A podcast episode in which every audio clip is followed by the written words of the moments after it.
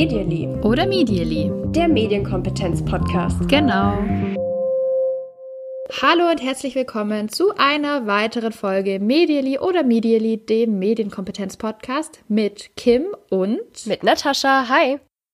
Ja, heute sprechen wir über ein Thema, das ich sehr spannend finde, du auch und das uns beiden, glaube ich, auch sehr am Herzen liegt.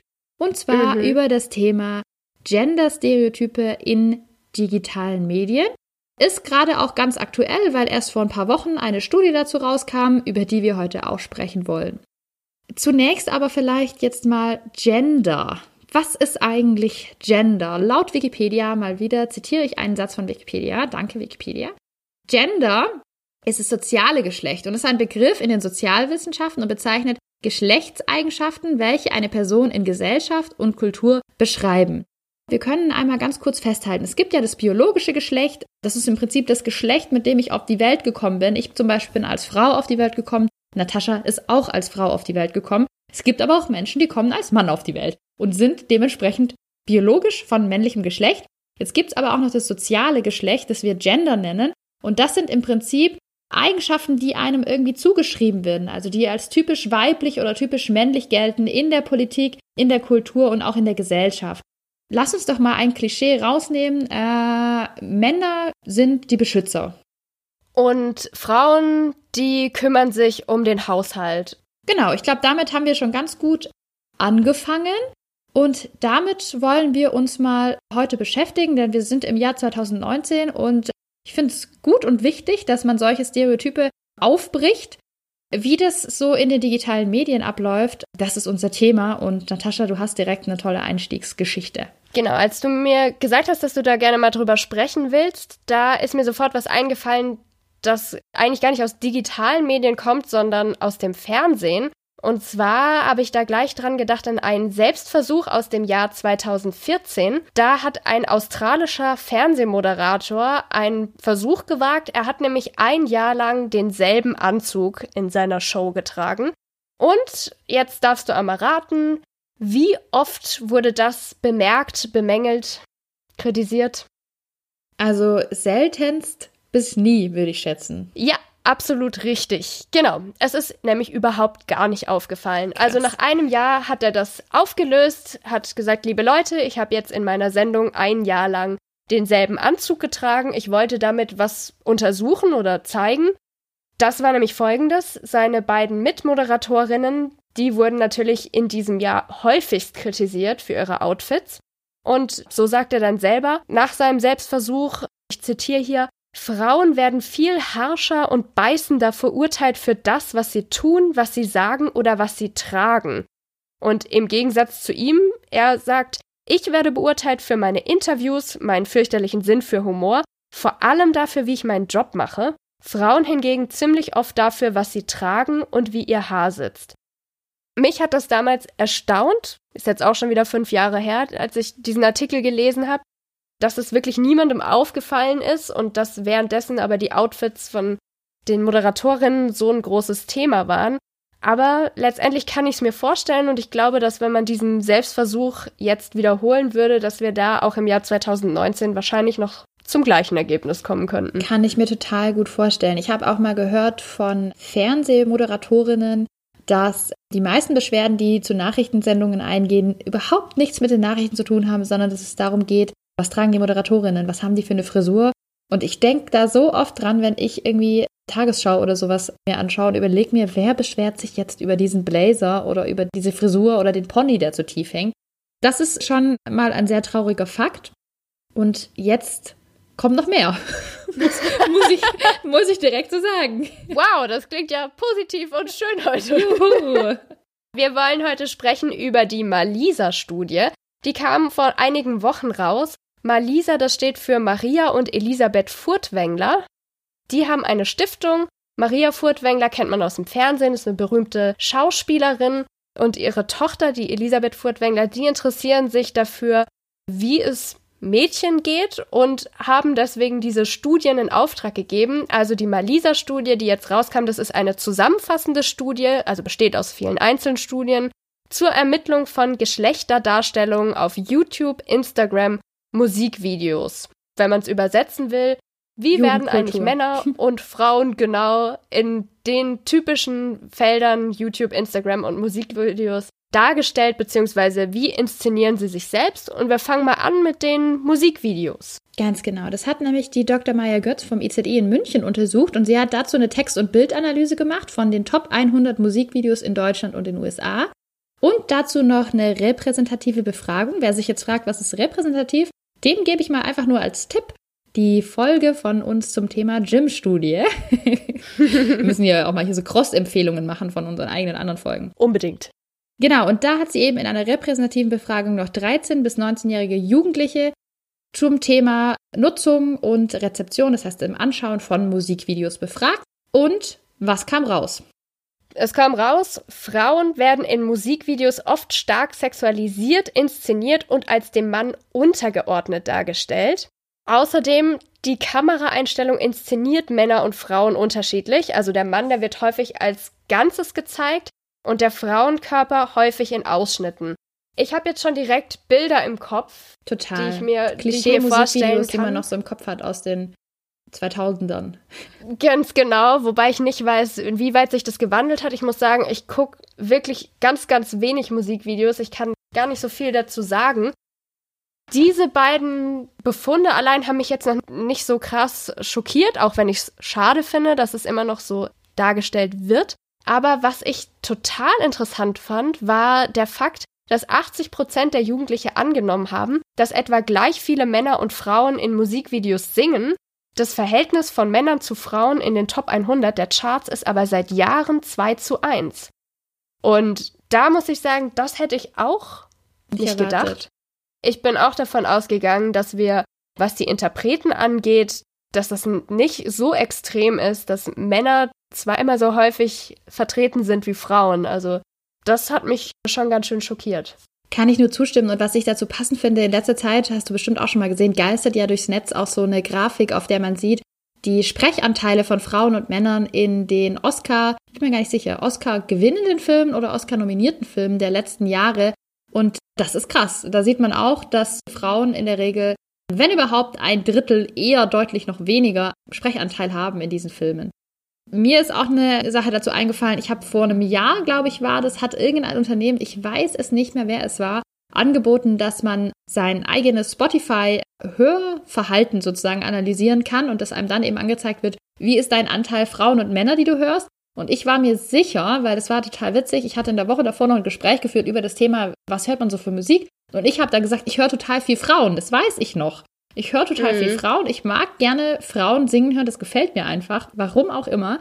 Und war mir dann sicher, naja, bei mir kommt da sicherlich mehr Frauen raus, wenn ich meinen Musikgeschmack so beschreiben würde. Und es kam unter 50 Prozent raus. Es waren, glaube ich, um die 40 Prozent und in meinem Ergebnis stand mhm. auch noch, du hörst deutlich mehr Frauen als der Durchschnittsnutzer. Und das ist ja auch Krass. total passend dazu, hat mich damals total überrascht, dass man da auch selber so eine ganz verschobene Wahrnehmung anscheinend hat. Mhm. Anderes aktuelles Beispiel. Die Folge hört ihr jetzt ein bisschen später, als wir sie aufnehmen. Und in dem Moment, wo ich jetzt spreche, ist es brandaktuell. Da hat nämlich Shirin David früher hauptsächlich eine YouTuberin gewesen, die Videos zu allen möglichen Themen gemacht hat, von Beauty über Sketche bis hin zu so sieht mein Tag aus Videos, die Bekanntheit vor allem jetzt in der breiten Masse erlangt hat, dass sie bei Deutschland sucht den Superstar in der Jury saß. Glaube ich im letzten Jahr wahrscheinlich war das. Und sie hat ein bisschen auffälliges Äußeres, kann man sagen. Also sie liebt Make-up, sie liebt es, sich zu inszenieren, hat viele Perücken, liebt aufwendige Outfits und auch freizügige Outfits und fällt vielleicht auch dadurch ein bisschen eher auf. Ja, sie hat auf jeden Fall jetzt auf YouTube aktuell ein Musikvideo rausgebracht, in dem sie sich so im Stil von Nicki Minaj, wer es nicht kennt, einfach mal auf YouTube suchen, und Beyoncé inszeniert, wie gesagt, freizügig in knappen Outfits, was ja, das möchte ich einmal betonen, völlig okay ist. Also das ist ihr Stil, das gefällt ihr und ich finde, jeder soll sich und seinen Körper so zeigen, wie er möchte. Auch Frauen, Ausrufezeichen.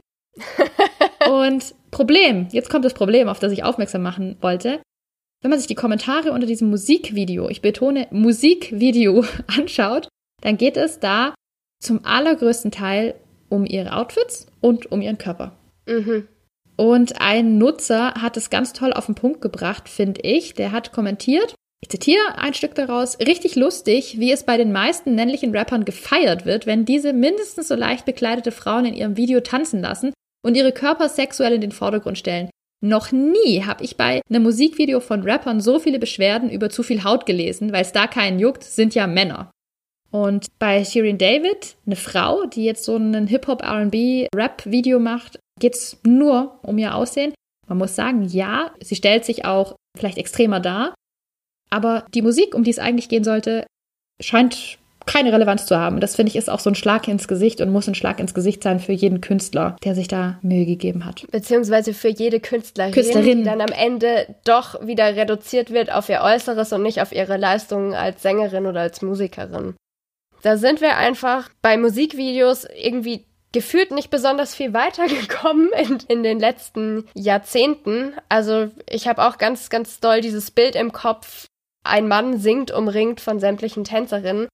Ich habe, also wie du auch gerade schon gesagt hast, absolut nichts dagegen, dass sich Frauen, wenn sie das möchten, dass sie das machen und dass sie in diesen Videos so auftreten. Ich finde es aber problematisch, dass sie dadurch trotzdem nur Objekte sind. Das ist eine ganz, ganz schwierige Diskussion, weil man ja jetzt natürlich sagen kann, ja, wenn jemand das freiwillig macht, wo ist dann das Problem? Dann ist doch alles schön. Ja, ich finde es einfach ein, ein strukturelles Problem, wenn Frauen dafür gebraucht werden, als Objekte da zu sein und sonst aber keine, keine weitere Relevanz haben. Ich habe es gerade schon angesprochen, auf YouTube gibt es ja auch viele Musikvideos und auch auf YouTube wurde einiges untersucht im Rahmen der Malisa-Studie. Magst du mal erzählen, was denn da so für Befunde rauskamen? Es wurden 1000 YouTube-Kanäle untersucht und 2000 Videos dann detaillierter nochmal untersucht und zusätzlich 14 YouTuberinnen interviewt für die Malisa-Studie. Und erster krasser, schockierender Fakt, nur 29% auf YouTube sind Frauen. Krass. Hätte ich nicht gedacht, du? Nee, auch überhaupt nicht. Das ist ja wirklich, also unter 30 Prozent ist ja unglaublich so für mich. Ich glaube, dass ich da aber so ein bisschen in der Filterblase stecke, also mich einfach zu oft mit YouTuberinnen beschäftige, also mehr YouTuberinnen anschaue vielleicht als der Durchschnitts-YouTube-Nutzer und dann verzerrtes Bild einfach habe von der Realität. Also das war mir nicht klar, dass es tatsächlich so wenige sind. Außerdem hat die Untersuchung gezeigt, dass sich Frauen und Männer unterscheiden auf YouTube zu den Themen, mit denen sie sich beschäftigen. Also Themen, die stereotyp weiblich besetzt sind, sind Beziehung und Partnerschaft, Beauty, Mode, Haushalt, Service. Solche Themen, die werden meistens von mhm. Frauen aufgegriffen. Und 71 Prozent zeigen sich in ihrer Wohnung, während Männer häufiger den öffentlichen Raum als Kulisse für ihre YouTube-Videos verwenden. Und noch dazu inszenieren sich Frauen emotionaler, also sie sprechen mehr über ihre Gefühle, sie lassen das auch raus, lassen die Menschen teilhaben an dem, was sie denken oder wie es ihnen geht. Das mal für die YouTuberinnen.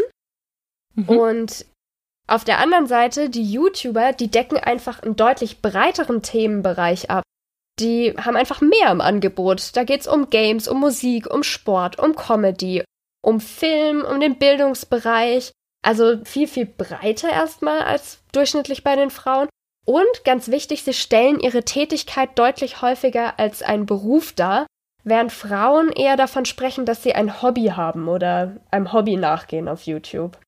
Das war zum Beispiel für mich absolut nachvollziehbar. Ich finde, man erlebt es ganz oft. YouTuberinnen zeigen sich halt sehr privat und inszenieren sich auch, finde ich, sehr stark als jemand, der nahbar ist, jemand, der Huch, ich bin hier dazu geraten, ich bin total dankbar, ich hatte einfach mega viel Glück, dass ich so viele Follower habe und dass ich jetzt mein Geld über YouTube verdienen kann.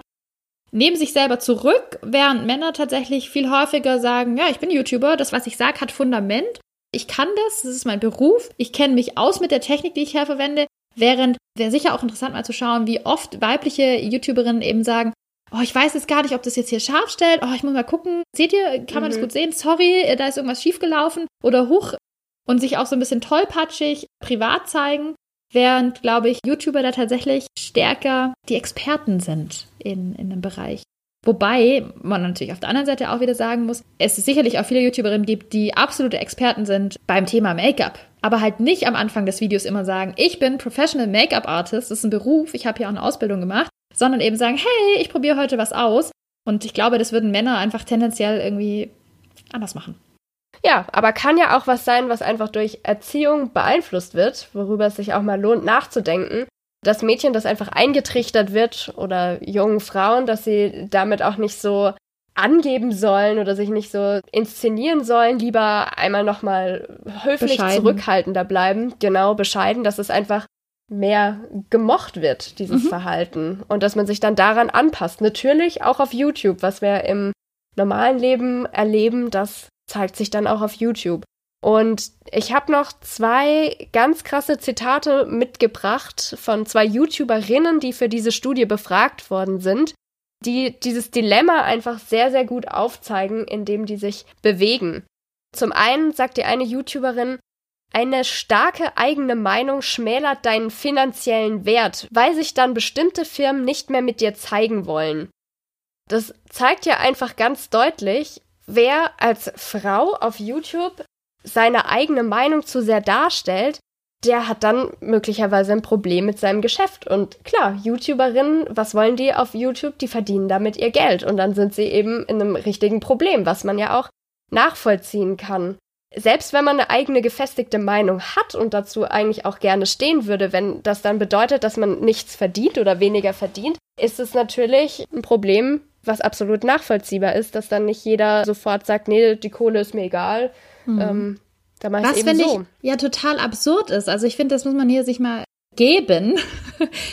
Frauen zeigen sich eben privat, sie zeigen es als Hobby, sie, sie zeigen eher, dass es so zufällig ist und, und eben nicht als Experten. Und dieses Zitat, finde ich, zeigt doch genau das Gegenteil, wie unglaublich professionell Frauen sind, wenn sie genau wissen, ich muss mich auf eine bestimmte Art inszenieren, um mein Geld damit zu verdienen. Das sind für mich auch, also gerade große YouTuberinnen, sind für mich absolute Businessfrauen, die genau wissen, was funktioniert. Und natürlich ist eine Entscheidung, Will ich Geld verdienen? Ist es mein Job? Will ich mich darauf verlassen können, dass hier weiterhin Geld fließt?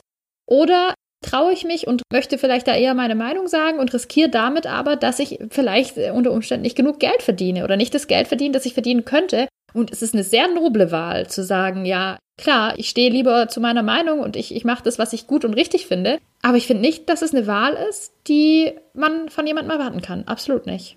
Eine andere YouTuberin, die sagt es noch zugespitzter. Sie sagt nämlich, je plakativer das Klischee, umso besser wird es geklickt. Je mehr du einem gewissen Schönheitsideal entsprichst oder einer gewissen Erwartung, verdienst du natürlich besseres Geld.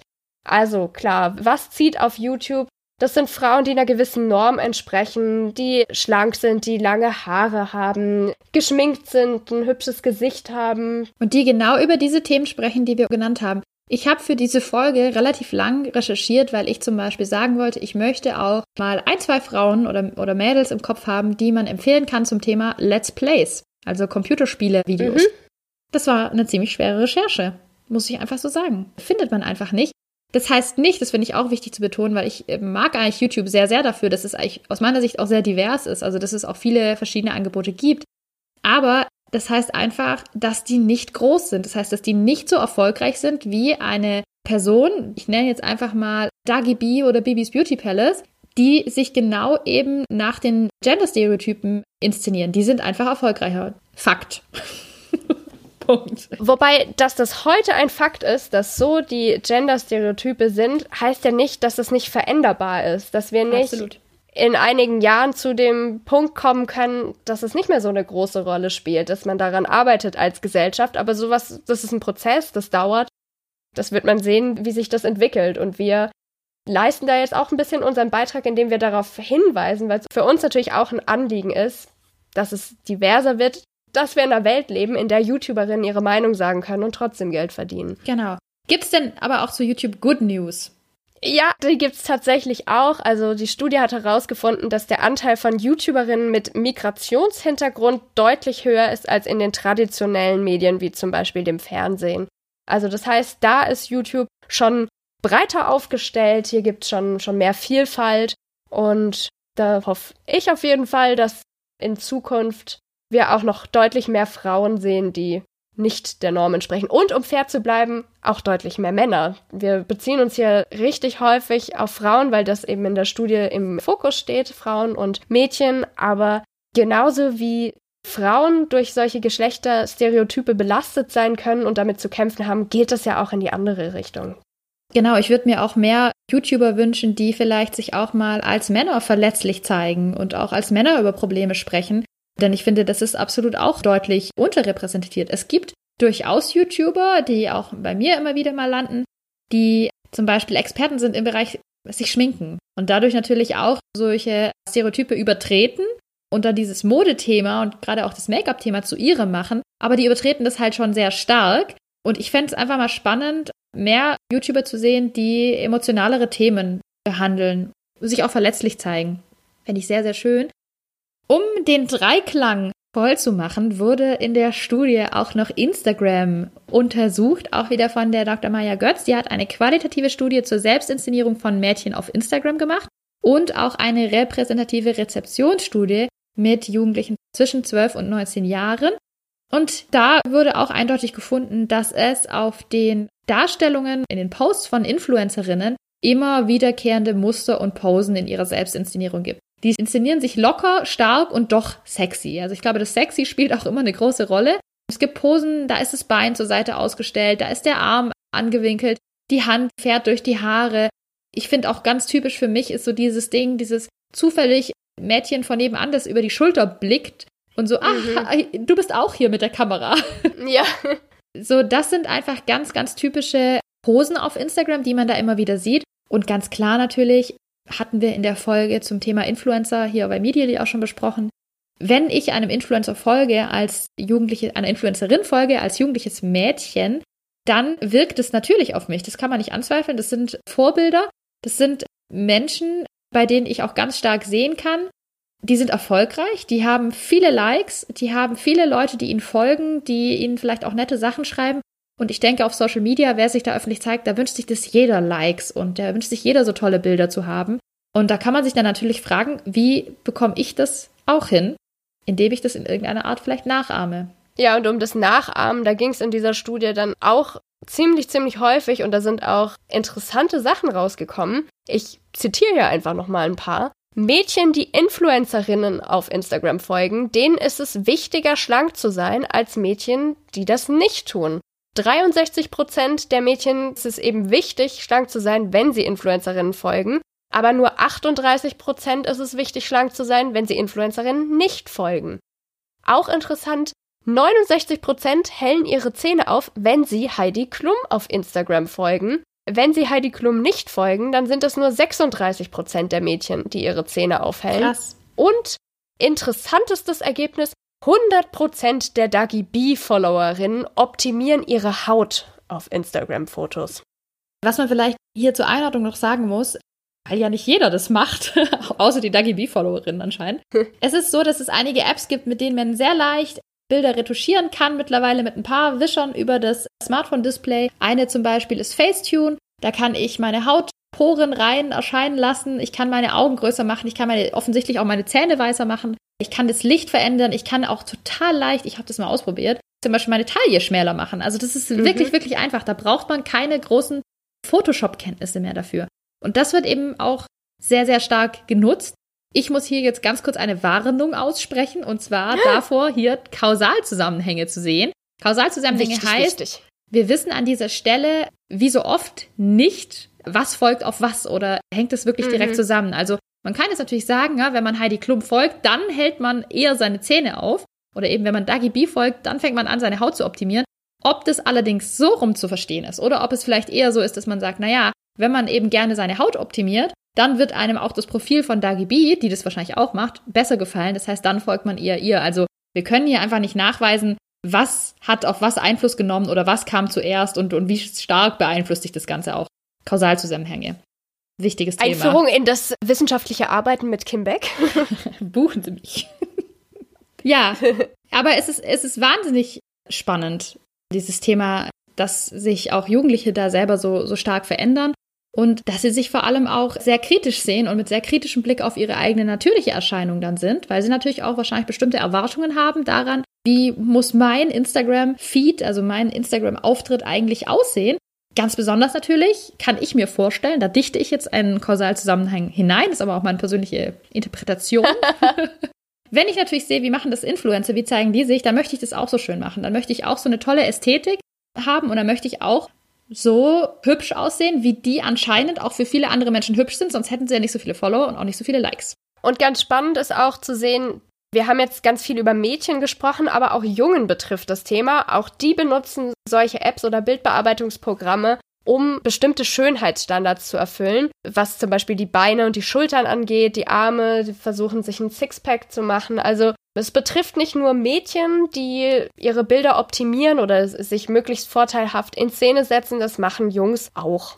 Absolut. Und ich glaube, bei Jungs ist es auch so, das ist jetzt eine gef gefühlt, einfach nur gef gefühlter Überblick. Ich denke mir immer so, wenn ich mir die Influencer-Landschaft anschaue, ich finde, es gibt viele, viele Frauen auf Instagram als erfolgreiche Influencerinnen im Bereich Mode, Beauty, aber natürlich auch im Bereich Sport oder einfach nur privat. Das ist mein Leben, das ich hier zeige. Und ich glaube, da ist für Männer das schon ein bisschen geschmälert. Die sind dann, wenn sie große Influencer sind, schon immer auch sehr stark in diesem Fitnessbereich. Mhm. Nur Mode fällt mir jetzt fast niemand ein. Also ich kenne schon ein paar, aber fallen mir wenige ein. Ich glaube, das ist auch sehr begrenzt, was da funktioniert. Und dann muss man eben entsprechend auch Muckis haben und breite Schultern haben, damit man da ja als attraktiv gilt und Likes bekommt. Was die Studie dann sehr, sehr kritisch sieht, ist, dass Mädchen, die sich auf Instagram selbst darstellen, einen sehr kritischen Blick auf ihre natürliche Erscheinung haben. Das heißt, wenn ein Foto von ihnen, wenn das nicht reicht, um so einen Influencer-Standard zu bekommen, dann ja, fangen sie eben an, mit Filtern oder mit Optimierung nachzuhelfen.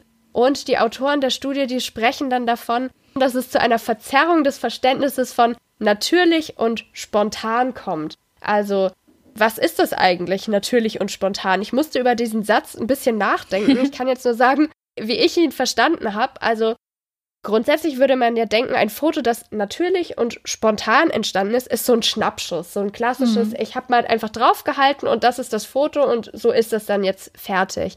Und in Zeiten von Instagram und Influencerinnen und den zahlreichen Möglichkeiten der Bearbeitung ist natürlich und spontan für einige Jugendliche vielleicht dann doch gar nicht mehr so spontan, sondern ein Foto, auf das auch relativ viel Gehirnschmalz verwendet wird und das auch bearbeitet ist, wird auch noch als natürlich oder spontan empfunden, auch wenn das mit diesem zeitlichen Aspekt zum Beispiel gar nicht mehr zusammenhängt. Das wirft für mich auch tatsächlich eine Frage auf, weil ich manchmal das Gefühl habe, da werden auch Jugendliche vielleicht unterschätzt.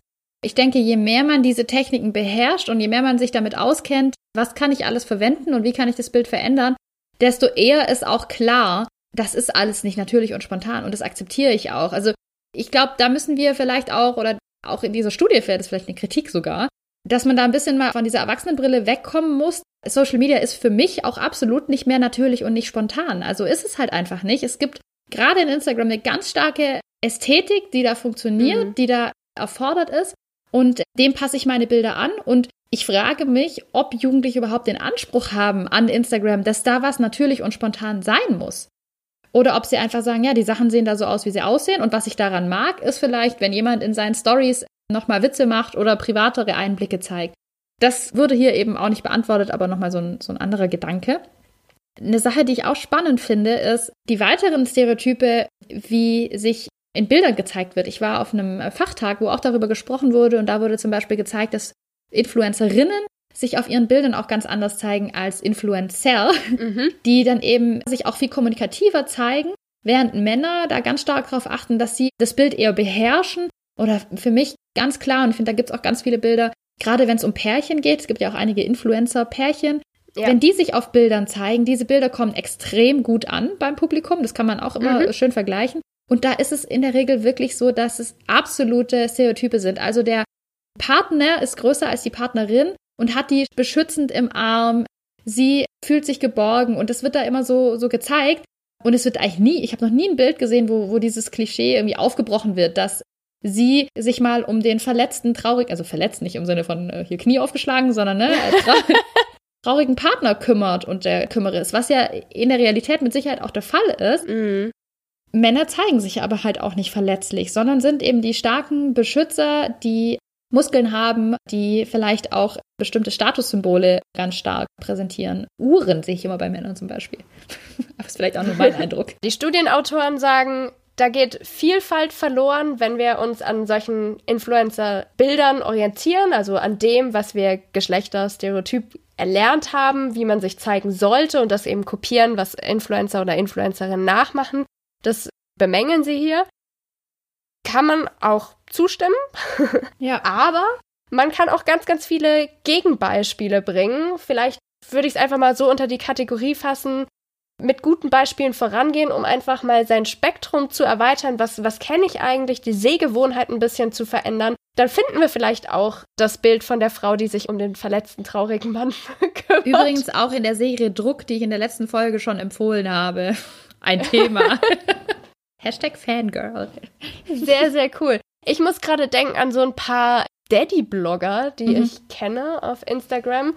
Wobei mir da auch auffällt, dass auch wenn die Texte manchmal sehr emotional sind oder es um Sorgen um die Kinder oder sowas geht, dass trotzdem die Darstellung auf den Bildern schon auch noch sehr stereotyp mhm. ist. Mhm. Also. Muss ich mir mal anschauen. Wir haben ein paar Tipps. Da ist noch was zu tun. ja, ein paar, ein paar, Tipps haben wir, aber wir, wir rasseln die, wir rasseln, sagt man das? Wir rasseln die einmal runter? Rattern würde man, glaube ich, sagen. Rattern, ja. Wir rasseln. Aber rattern, so das, mit das klingt so negativ. also, gute Gegenbeispiele, um sich nicht so Stereotypen Geschlechter äh, ja. Dingern außer.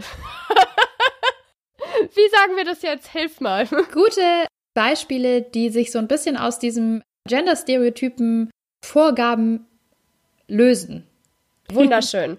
Da können wir nochmal unsere letzte Folge Medially euch ans Herz legen. Da haben wir nämlich schon sämtliche YouTuberinnen genannt, die sich nicht stereotyp verhalten. Also die Themen aufgreifen, wie jetzt zum Beispiel MyLab, die als Chemikerin über Wissenschaft spricht. Hm. Das passt nicht in diesen Stereotyp-Kanon, ja. in dem wir vorhin gesprochen haben. Jungs fragen wir auch dabei, wo ein Mann über Gefühle redet, über Fragen zum Thema Sexualität. Auch ganz spannend. Wir haben auf Instagram ein paar auch rausgesucht. Magst du erst mal ein bisschen erzählen? Also mir fallen da zum Beispiel Frauen ein wie Clara Fuchs. Das ist eine Sportlerin und Motivationstrainerin. Und die reflektiert auch immer wieder ganz stark auf Instagram, warum muss man sich darstellen, wie man sich darstellt. Die macht auch gerne so zwei Fotos nebeneinander. So sehe ich in der einen Pose aus und so sieht es natürlich aus. Also sie spielt damit sehr stark. Sie nimmt sich auch immer wieder bewusst Pausen von Instagram und kommuniziert das dann auch, warum sie das macht. Sie hatte auch mal einen Burnout, auch darüber spricht sie offen, was, was auch diese mediale Selbstinszenierung mit ihr gemacht hat oder mit ihr macht. Also ich finde, sie greift das Thema einfach unheimlich gut auf und hält diesem Ganzen so ein bisschen den Spiegel vor. Ja, das mag ich sehr, sehr gerne. Dann Luisa Dellert, das ist eine Nachhaltigkeits-Instagrammerin oder Influencerin. Und ja, dadurch, dass sie sich politisch äußert, sie macht mittlerweile auch viele Interviews mit Politikern oder Politikerinnen, ist sie auch eigentlich schon wieder gar nicht stereotyp unterwegs. Und sie gibt auch oft der Community zurück, was sie so an Feedback erhält. Und das ist auch ziemlich, ziemlich häufig auf ihr Äußeres beschränkt.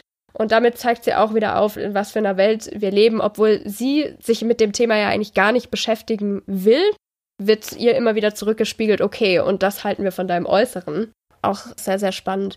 Dann kann ich euch noch empfehlen, das Projekt Grenzenlos. Das ist ein Instagram-Account, wo Fotos gezeigt werden von Frauen, die zum Beispiel bestimmte Krankheiten haben solche Fotos würde man sonst nicht überall sehen. Das ist wirklich, wirklich sehr, sehr spannend und bricht auch mit dem, was wir normalerweise auf Instagram sehen. Finde ich auch sehr schön. Und Mädelsabend, ist eine tolle Funkproduktion auf Instagram. Da gibt es immer eine Themenwoche. Das sind vier Mädels und ein Typ, die jeweils abwechselnd als Reporter unterwegs sind. Der Kerl, der bei ihnen dabei ist, der lebt offen schwul und zeigt sich damit auch nicht stereotyp, macht das auch sehr gut. Also Mädelsabende, große Empfehlung von uns. Absolut, von mir auch, ja. Ich mag die auch super gern, super informativ und super schön gemacht. Das wären jetzt mal so meine, wäre es dir noch eingefallen? Ich ratte die tatsächlich ein bisschen runter. Und zwar haben wir einmal Salva Humsi, ist auch eine Funkreporterin, die sich auch eher als starke Frau zeigt, auch feministische Themen anspricht. Dann haben wir Esra Karakaya, auch eine tolle Persönlichkeit, die zum Beispiel auch Kopftuch trägt, Aminata Belli finde ich auch super. Ich habe mir noch aufgeschrieben, Vreni Frost ist eine sehr starke Frau, finde ich, die Influencerin ist und trotzdem eben auch immer wieder zeigt, dass man diesen Klischees nicht entsprechen muss. Hier möchte ich nochmal hervorheben, dass sie zum Beispiel auch, das finde ich immer ganz toll, wenn das Frauen zum Beispiel auch machen, sie spricht auch darüber, dass Frauen einmal im Monat ihre Periode haben und da bluten und dass es völlig okay ist und dass wir aufhören müssen, dass furchtbar unangenehm ist für, für Mädels Und ich glaube, das ist eine ganz, ganz tolle Vorbildfunktion, wenn einfach große Influencer zeigen, hey, es ist völlig okay und du musst es nicht verstecken und es muss dir nicht peinlich sein oder sowas. Tarek Tesfu habe ich auch noch, auch noch einen Funkreporter. Ist ein junger Mann, der aber eben dieses männliche Geschlechterklischee durchbricht, würde ich sagen.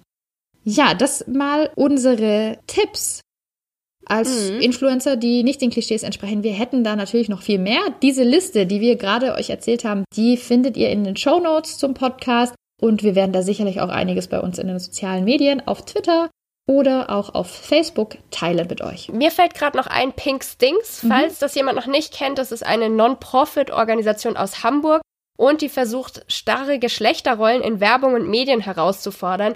Die kennt man vielleicht von ihren Aktionen immer wenn Germany's Next Topmodel mhm. wieder anfängt, dann sind die girl. genau ganz laut unterwegs.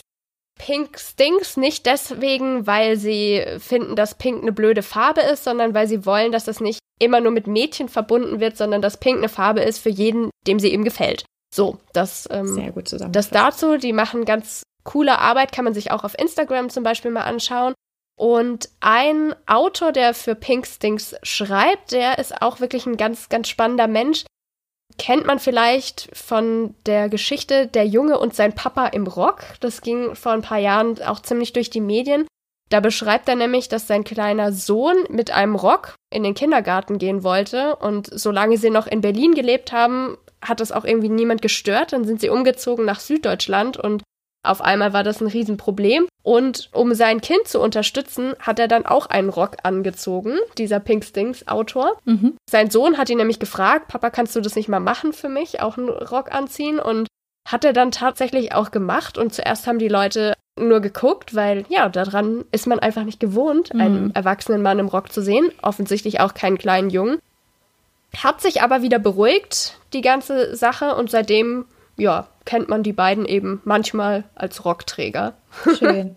Finde ich eine ganz gute Geschichte und vielleicht auch nochmal für jeden, um sich selbst einmal kurz zu überlegen, Mann im Rock oder Junge im Rock, stört mich das jetzt? Ist das tatsächlich ein Problem oder ist das vielleicht nur erstmal im ersten Moment komisch oder so? Ich glaube, viele Sachen, die brauchen einfach noch ein bisschen, bis wir erkennen, dass es uns nicht angreifen sollte oder irgendwie mhm. nicht so krass auffühlen sollte, sondern dass ja. wir das akzeptieren, dass es unterschiedliche Dinge gibt auf dieser Welt. Mhm. Ja, was können wir denn jetzt tun, Kim? Ja, das ist eine große Frage.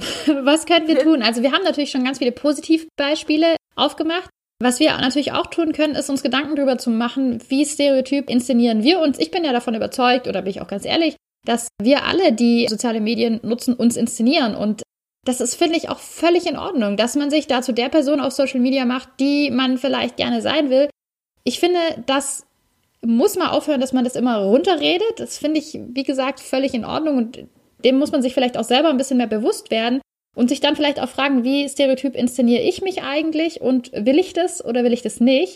Kann man sich fragen, was mir bei dem Thema aber unheimlich wichtig ist, weil ich fand in diesen Debatten rund um die Studie und auch auf dem Fachtag, wo ich war, da schwang immer so ein bisschen mit, oh mein Gott, es ist ja total schlimm, was wir hier haben, die ganzen YouTuberinnen und Influencerinnen, die inszenieren sich ja freiwillig so stereotyp. Und was mir total wichtig ist, ich finde, man muss da ganz, ganz, ganz klar sagen, das ist aber nicht deren Schuld, sondern warum machen die das? Weil genau das abgefragt wird. Und ich finde, das muss man auch jedem zusprechen, zu sagen, ich verdiene hier mein Geld, das ist ein Business und ich mache das, was funktioniert. Und ich finde, man muss da ein bisschen davon wegkommen, das Problem nur dort zu sehen, sondern auch mal bei uns anfangen und einfach zu sagen, wir fragen diese Inhalte ab. Wir fragen das nach. Und es ist genau das gefragt, das funktioniert dementsprechend. Und wie können wir auch die Nachfrage ein bisschen verändern? Unter anderem, indem wir vielleicht andere Influencer, andere YouTuberinnen empfehlen, aber sicherlich auch, indem wir darüber sprechen und indem wir einfach informieren über diese Problematik und indem wir vielleicht auch Mädels und Jungs bestärken darin zu sagen, ne, die Influencer bearbeiten ihre Bilder ganz stark. Und das ist ja schon auch manchmal ein bisschen eintönig, dass sie selber vielleicht auch darauf kommen. Das wäre jetzt meine Meinung. Was sagst du? Super.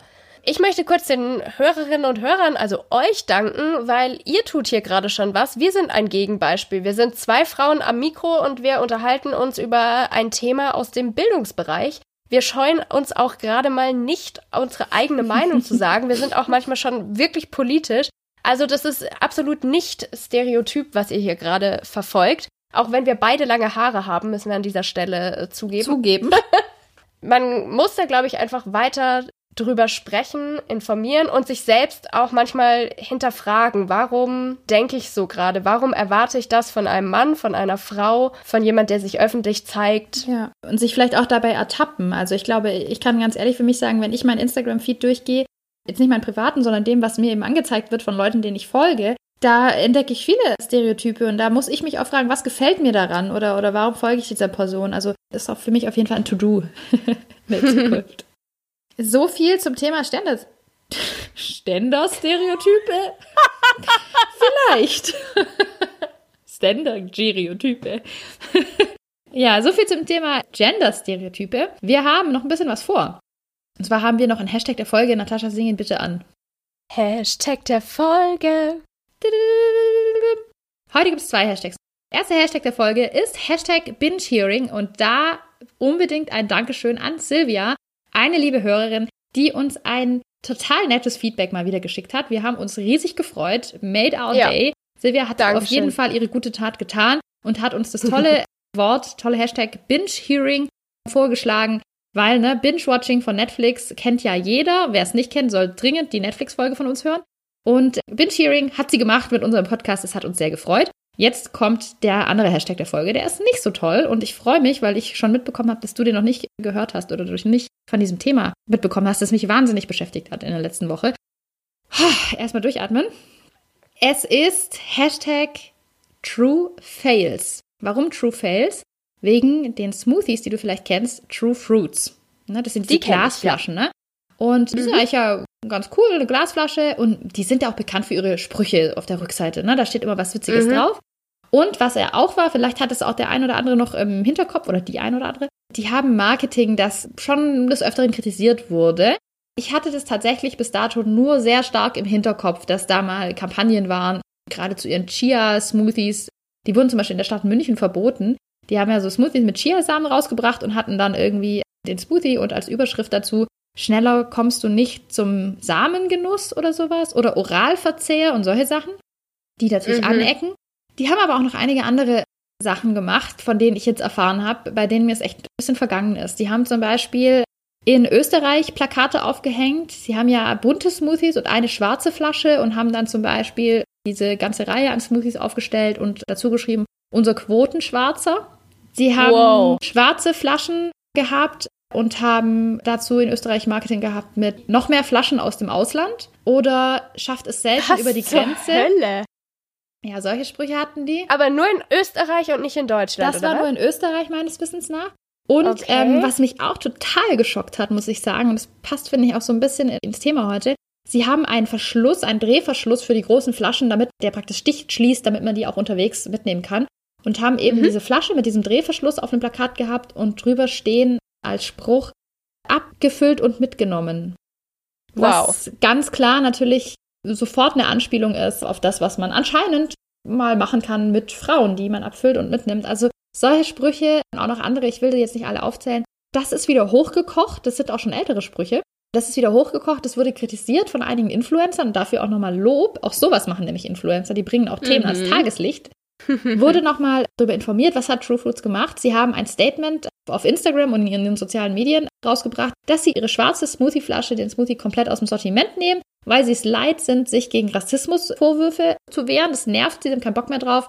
Also nehmen sie den raus, weil die ganzen dummen Menschen sie nerven. Das ist die eine Sache. Das nächste ist ein Post und ich kann wirklich nur jedem empfehlen, sich das durchzulesen, weil da hat sich mir wirklich der Magen umgedreht. Mehrseitiger Instagram-Post und auch auf Twitter sicher zu finden und auch Facebook, in dem sie sagen, erstes Bild, ja, wir sind diskriminierend und drunter eben, unsere Werbung kann von dummen Leuten missverstanden werden oder sowas. Und das ist ein Post, in dem es nur beleidigend zugeht. Also wir können ja keine Intelligenz verschicken, deshalb schicken wir euch ein dickes Fuck you. Dumme Menschen verstehen unsere Werbung nicht und es wird auch weiterhin so sein. Drei Seiten voll für mich pubertärer Beleidigung. Ganz, ganz widerlich. Noch dazu haben sie in ihrer Instagram-Story das geteilt und haben Influencer, die sie kritisiert haben, in dieser Story markiert. Wow.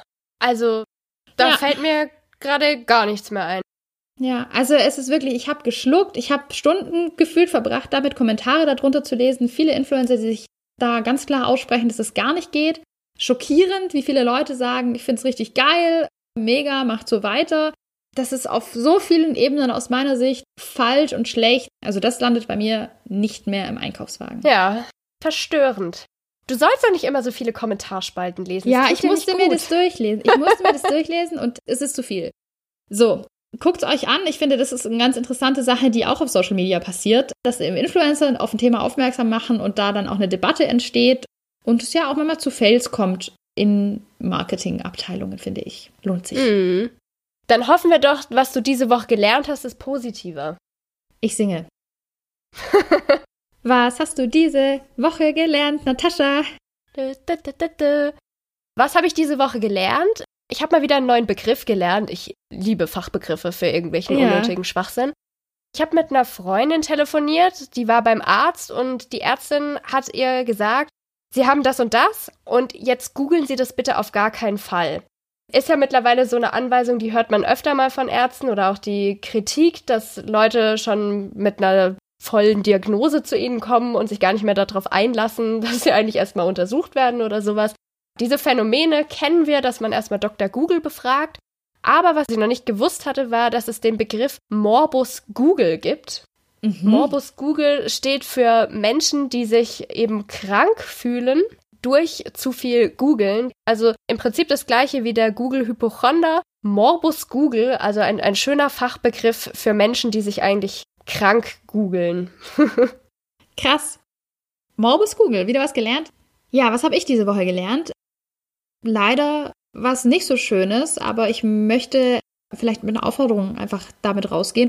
Und zwar aus der aktuellen Studie der Bertelsmann Stiftung. Daraus geht hervor, dass jedes dritte Kind sich in der Schule unsicher fühlt. Das fand ich einfach total bedrückend. Das hat auch verschiedene Gründe, warum die das so sehen. Also weil sie zum Beispiel Angst haben vor Gewalt, vor Mobbing oder dass sie ausgeschlossen werden, weil sie nicht ausreichend Geld zur Verfügung haben, dass sie ausgegrenzt werden, weil sie eben dementsprechend nicht bestimmte Statussymbole besitzen und so weiter. Und ich finde, das ist einfach nochmal ein Hinweis, dass es ein Thema ist, auch wenn das irgendwie oft untergeht. Ich glaube, dass einige unserer Hörerinnen und Hörer ja auch in dem Bereich tätig sind, dass sie eben mit Kindern und Jugendlichen arbeiten, dass man sich das einfach nochmal ja in den Hinterkopf ruft, dass es da doch eine große Anzahl von Schülerinnen und Schülern gibt, die sich unsicher fühlen und dass man diese Themen einfach immer wieder ansprechen kann und ansprechen sollte und vielleicht auch ein offenes Ohr einfach hat dafür.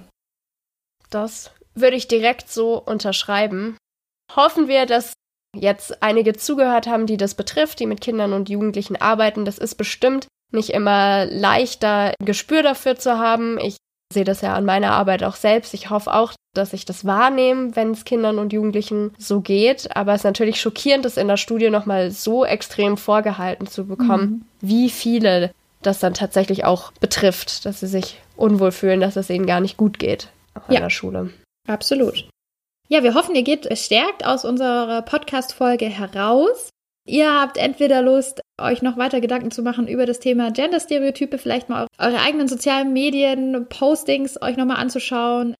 Wir freuen uns auch über Erfahrungsberichte. Teilt uns doch mal mit, wie ihr das Ganze so seht. Kommt mit uns da in einen Austausch. Das wird uns auch freuen. Absolut. Wir sind natürlich wie immer erreichbar per E-Mail unter medially.podcast.gmail.com über Facebook Medially Podcast oder über Twitter auch Medially Podcast. Da könnt ihr uns erreichen. Und gleich auch nochmal der Hinweis, wir haben jetzt eine Steady-Seite, auf der ihr uns unterstützen könnt, wenn ihr sagt, diese zwei Frauen, ja, ich betone das, diese zwei Frauen möchte ich unterstützen und ihnen ermöglichen, dass sie diesen Podcast machen können, indem ich vielleicht mit einem Euro da was beitrage, dann könnt ihr das jetzt auf Steady machen. Ja, und da wir ja gerade schon beim Thema Steady sind, da gibt's ganz, ganz großartige Neuigkeiten. Wir haben nämlich den ersten Steady-Abonnenten. Yay! Herzlichen Dank an Simon, der jetzt Mitglied von unserem Medienkompetenz-Podcast ist.